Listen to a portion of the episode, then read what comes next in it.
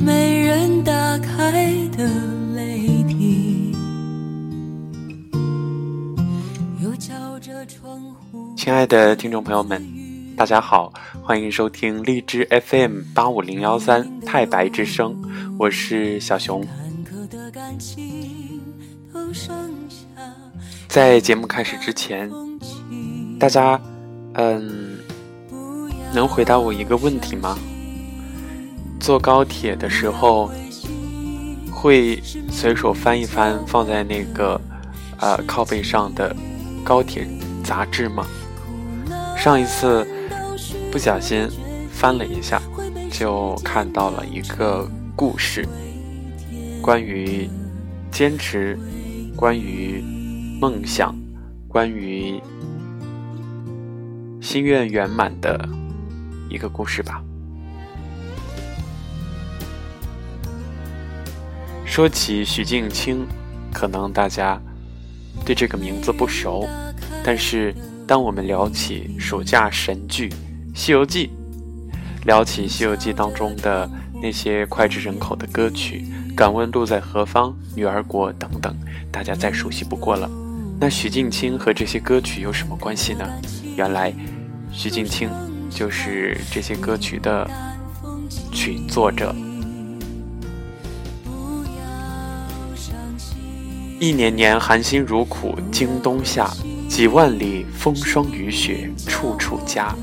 取来了真经，回返我华夏，鬓添白发，减损韶华，战胜了八十一难心不老，赢得了世代传颂是酬答。人生终有限，功业总无涯。四月下旬的武汉，天气已经开始燥热。对于在东北松花江边长大的徐静清来说，武汉气候并不是那么舒服，一晚的辗转难眠。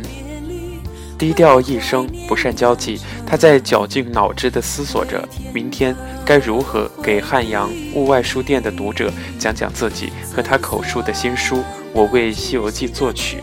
就像徐静清是谁？与曾经拦着他的交警一样。对很多人来说，这是一个陌生的名字。然而，一说到八六版《西游记》作曲，大家又恍然大悟：您竟然是大作曲家，不得了啊，了不得！十三首插曲和上百段配乐，许镜清用音符谱出了一个音乐中的西游王国。当丢丢丢丢丢，噔噔噔噔噔噔噔噔噔噔噔噔噔噔噔噔。这样的旋律再次响起，徐静清微闭着眼睛，手指却跟着旋律打起了节拍。现场观众无不为之动容。一番番春秋冬夏，一尝尝酸甜苦辣，三十年的物是人非，然而歌声依旧，曲调长流，古稀老人依然执着西游精神。我还有精力。有智慧、有才能，一定要做事情，不然只是浪费生命。徐静清这样说。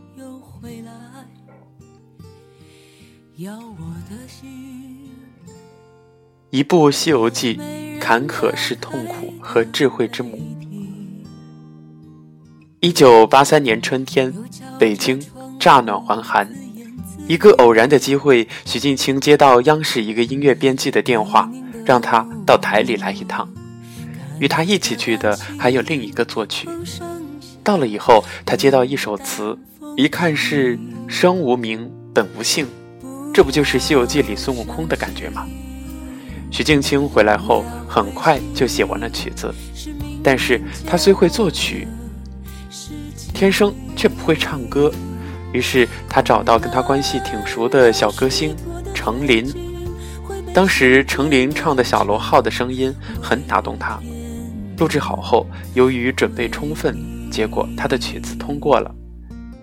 小螺号就是那首《小螺号滴滴滴吹，海鸥展翅飞。在开始作曲第一集《西游记》时，里面有一段叫做《欢乐的花果山》，表现的是一群小猴子与孙悟空嬉戏的场景。许镜清尝试加入电吉他和弦乐，在当时几乎还没有人使用这种电音。录音的时候正好杨杰在，他一听就确定要这个人的作品。当时许镜清和杨杰未曾见过面。许镜清回忆说：“就这么一分多钟的音乐，就把我定下来。”他的脸上带着自豪的微笑。因为在他加入剧组之前，已经换了七名作曲家，其中不乏名家大腕儿，但杨杰认定要作品，不要名气。对于《西游记》的配乐，杨杰导演几乎没有给许镜清任何限制，但一首片头曲却让许镜清犯了愁。当时杨杰告诉我要写一个两分四十秒的音乐，而且要按照。写的音乐去剪辑画面，至于怎么写，不管。这段音乐真把我憋得够呛，大概两天，我都没有睡着，不知道头怎么开。后来有一天很巧，一大堆民工从我们门口过，手里当当当敲着饭盒，我也不知道他们哼的是什么。听着听着，灵感就来了。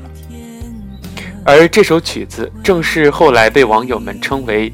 云宫迅音的作品，也就是噔噔噔噔噔噔噔噔噔噔噔噔噔噔噔丢丢。主题曲《敢问路在何方》是《西游记》的标志性音乐，当年却历经风波，在业内颇受争议，险些被换掉。许镜清介绍这首歌播完以后，有人反对，提出《西游记》的音乐俗不可耐。此外，电声、架子鼓都不是民族的东西，不太适合四四大名著所需要的音乐，并且有精神污染的嫌疑。面对一些报纸提出的尖锐问题，徐静清百思不得其解。你挑着担，我牵着马，一番番春秋冬夏，一场场酸甜苦辣。敢问路在何方？路在脚下。多么棒的句子，多么好的词啊！当时这给了许镜清不小的刺激。后来由于导演杨洁的强烈坚持，他被留了下来，不仅保住了主题曲《敢问路在何方》，更是让许镜清创作的《五百年沧海桑田》《天竺少女》。女儿情等这样的插曲，成为脍炙人口的经典作品。许镜清说：“我对杨洁导演是非常感激的，他启用了我，没有他，也就没有现在大家听到这么好听的《西游记》音乐，也就没有八六版《西游记》。”许镜清现场回忆杨洁导演时，依然感慨不已。杨洁活着的时候受了很多磨难，《西游记》是一个大磨难，当时的压力很大，很多人认为这个剧组拿着国家的钱到处游山玩水，前后拍了六年，其实其中的难处艰难是难以想象的。在他印象中，杨洁敢说敢做，敢爱敢恨，这样的脾气也得罪了很多人，但就是他对艺术的坚持，让他排除万难。最终成就了这部经典之作。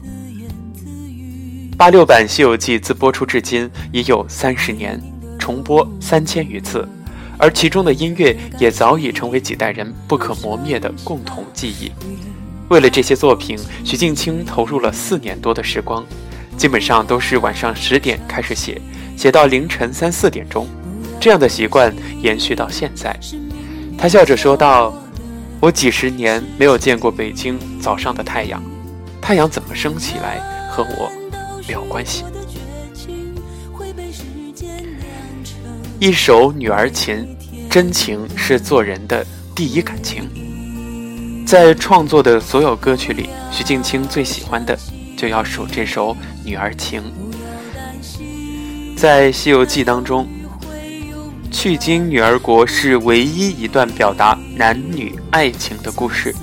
美丽温柔的女儿国国王爱上英俊儒雅的唐僧，他把真心实意留给了唐僧，然而却得不到这份爱情。这本身就是一段美丽而无奈的感情。如何把女人柔情的内心深处表达出来？如何让观众感同身受？这是许镜清一直思考的问题。曾经，这首歌由严肃作词，他来作曲。许镜清以小调开头，柔美抒情，中间一个高潮，用低音鼓、弦乐伴奏，合唱伴和，完成了这一段柔美婉转抒情的旋律。但是，等录制歌曲的时候，导演杨杰看原来的词，感觉不满意，于是就写好的曲子的。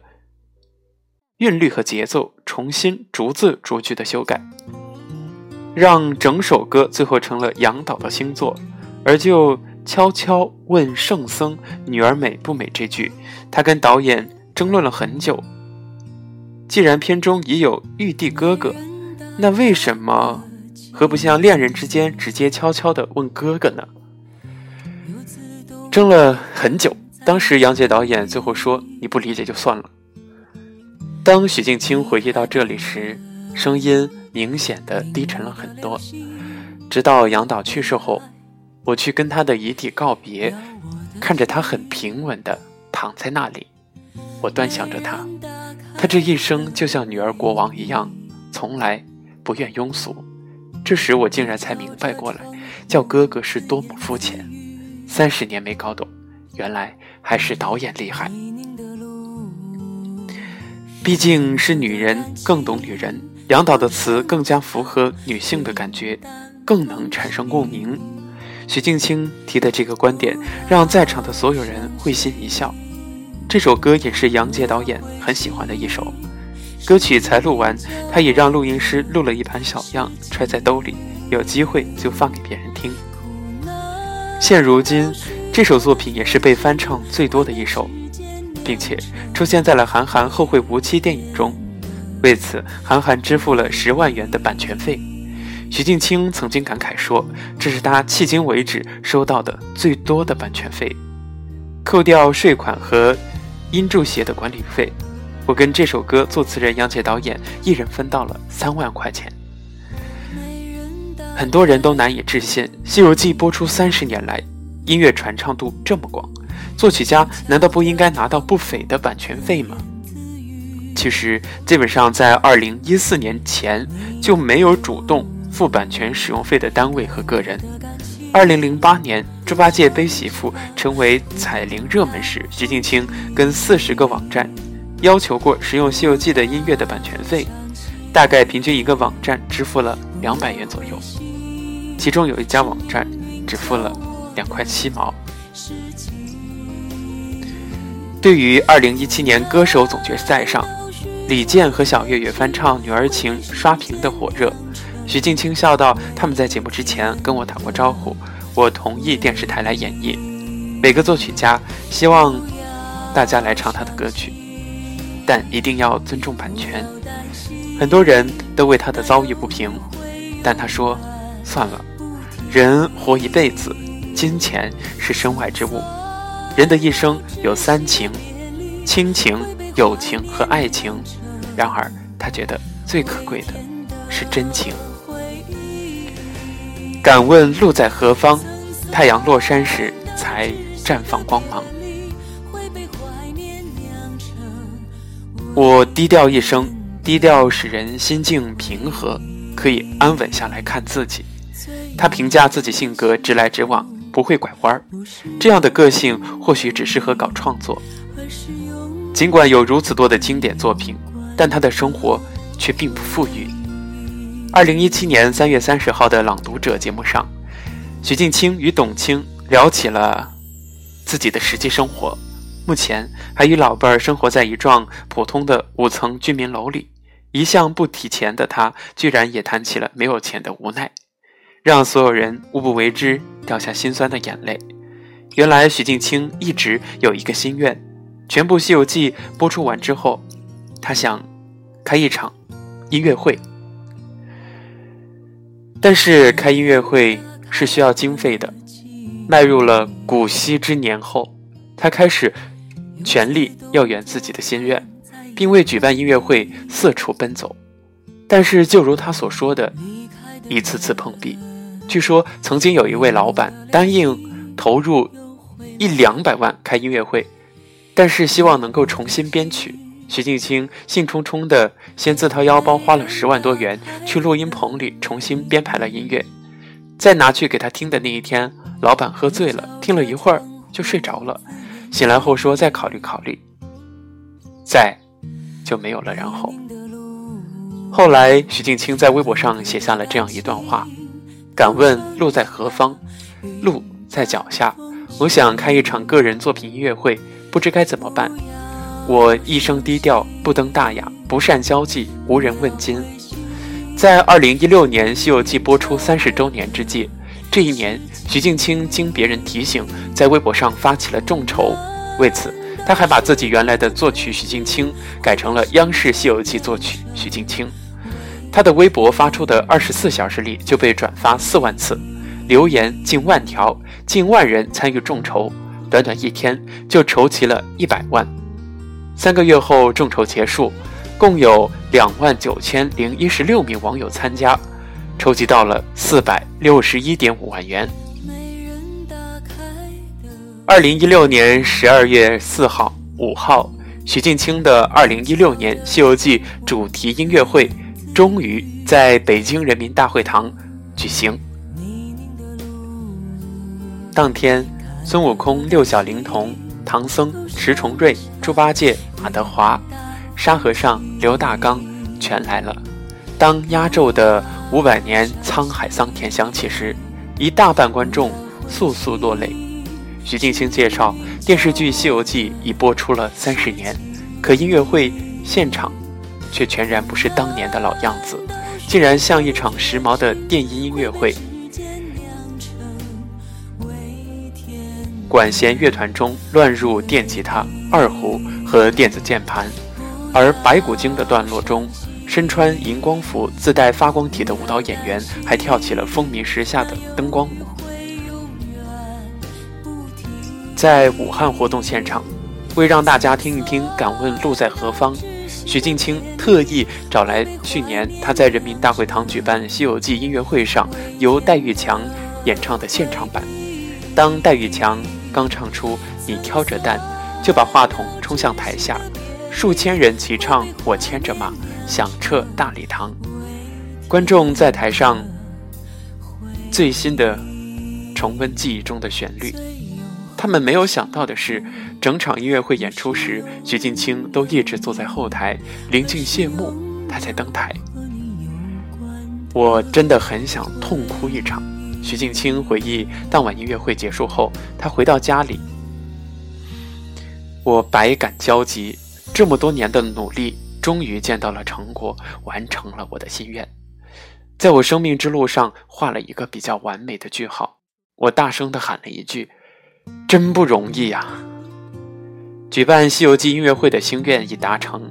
二零一七年，徐静清希望能够创作完成《女儿国》音乐剧，这也是他由来已久的一个心愿。有志不在年高，太阳快落山时才放光芒。既然身体好，心情好，我希望自己还能继续创作。在许静清看来。一个人如果还有能力创造价值，那就不应该浪费精力，不应该浪费大脑，应该去做自己喜欢的事情。人生终有限，功业总无涯。现场，他用《西游记》精神勉励所有人：要达成人生目标，第一需要发挥才能，量力而行；第二要牢牢抓住机遇；第三要踏踏实实、刻苦努力。我自己也有过这样的经验，只有一点微弱的灯光，就是那一点仿佛随时都会被黑暗扑灭的灯光，也可以鼓舞我多走一段长长的路。徐静清朗读巴金的《灯》，仿佛就是他自己的写照。借用他的曲词，哪怕野火焚烧，哪怕冰雪覆盖，依然志向不改，依然信念不衰。踏平坎坷成大道，斗罢艰险又出发，又出发。敢问路在何方？路在脚下。没人打开的泪滴，又敲着窗户自言自语。